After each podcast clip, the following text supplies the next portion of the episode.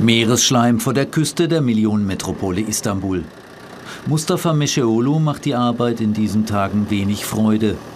Er verdient seinen Lebensunterhalt mit dem Angeln, doch an Fisch aus dem Marmara-Meer gebe es kaum Interesse, so Meşeoğlu.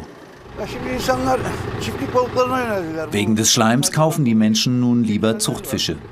Einige haben Bedenken, manche essen den Fisch aus dem Marmara-Meer gar nicht. Muscheln isst keiner mehr. Die sind auf dem Meeresboden und komplett von Schleim umhüllt. Der Schleim bedeckt nicht nur große Teile der Meeresoberfläche. Er legt sich auch um Korallen, Pflanzen und hüllt Fische ein. Eine Taucherin beschreibt den Zustand unter Wasser. Es gibt auf dem Meeresboden diesen Schleim, aber außerdem auch viel Plastik und Tüten. Diese gelangen in die Organismen der Fische und wir essen das dann.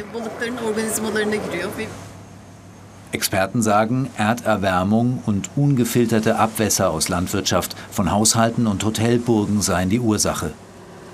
Mustafa Meşeoğlu muss um die Schleimteppiche Bögen fahren, um den Motor seines Bootes zu schonen. Der Motor wird mit Wasser aus dem Meer gekühlt. Wenn da Schleim reinkommt, verstopft er den Filter.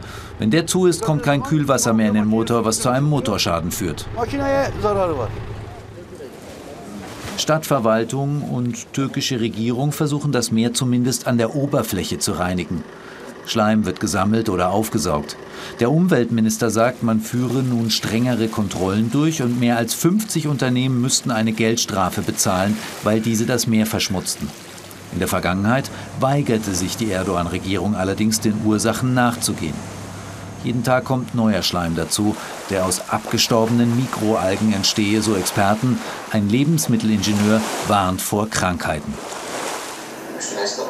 Diese Algenschleimschicht bietet ein geeignetes Umfeld für die Entwicklung von Mikroorganismen. Cholera ist nur einer davon.